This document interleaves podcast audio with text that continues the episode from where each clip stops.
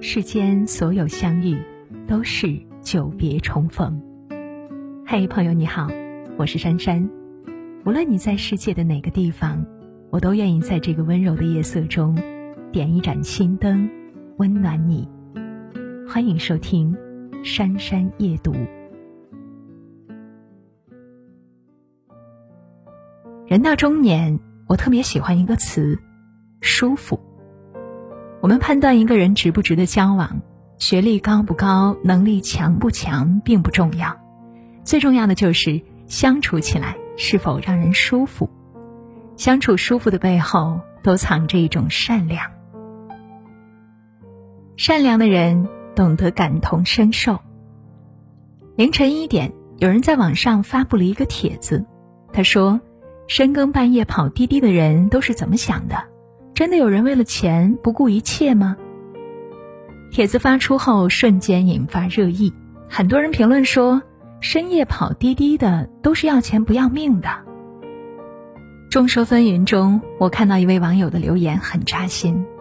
他说：“尽管我没有在深夜跑过滴滴，但我更能理解深夜跑滴滴的人，因为二十三点到凌晨五点之间有深夜服务费。”这意味着跑同样的里程能赚更多的钱，而且半夜不堵车，意味着平均时速更快，油耗更低，可以更省钱。深夜跑滴滴的人，不是要钱不要命的人，都是为了混口饭吃的普通劳动人民。有些人晚上回到家就已经有热气腾腾的饭菜在等着，但并不是每个人回到家就会有热饭热菜。这个世界上还有很多人为了维持生计，不分昼夜的奔波。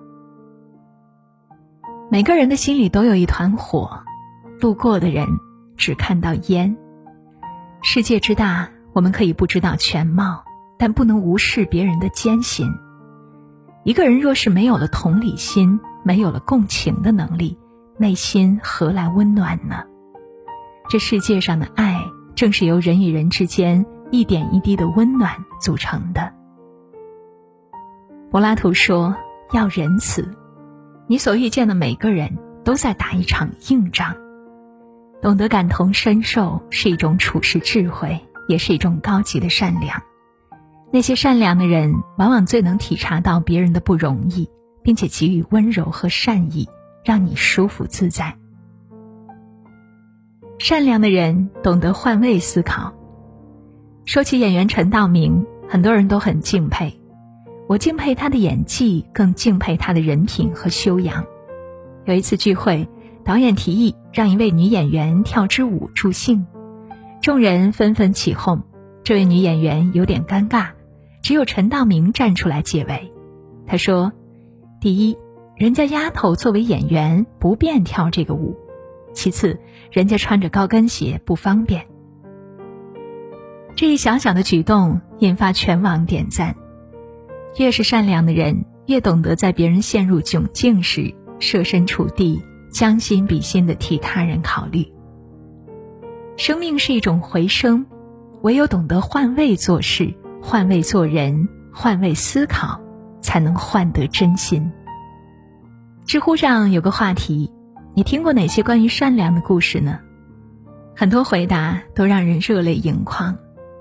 其中让我印象最深刻的是，一九七二年诺贝尔奖获得者川端康成选择了自杀。他的一生经历过无数悲哀和事故，所以决意不留下任何遗言。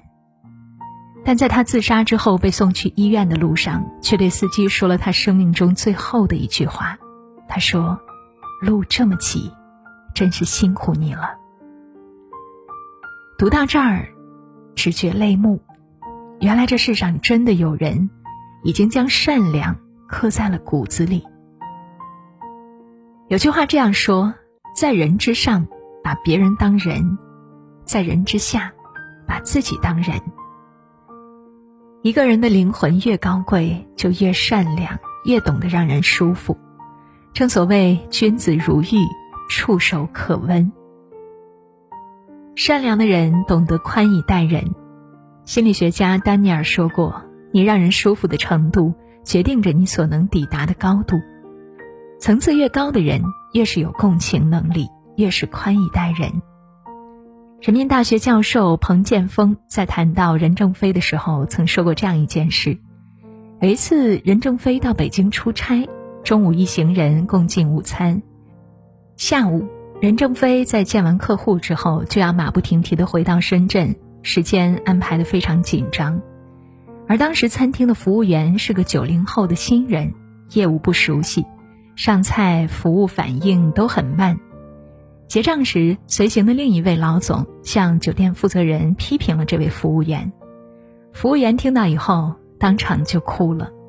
任正非在一旁向那位老总说：“对服务员不要那么凶，他们很不容易，那么小的年龄，那么低的工资，跑到北京打工很不容易，对待他们更要友善。”说完，他特意走过去安慰那个九零后的服务员。走出饭店时，任正非还给了服务员小费。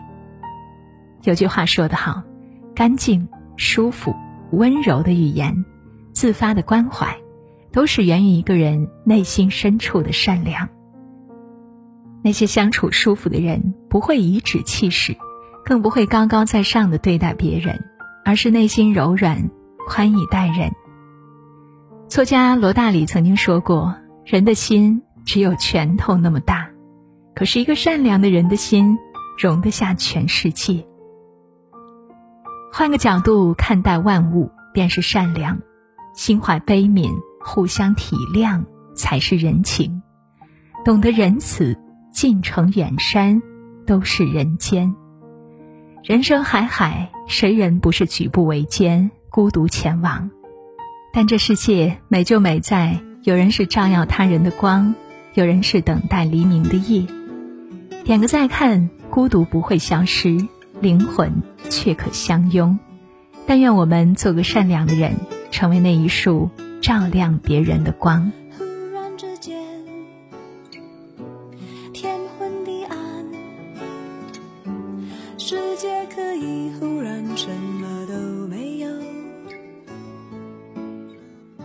我想起了你，再想到自己，我为什么总在非常脆弱的时候怀念你？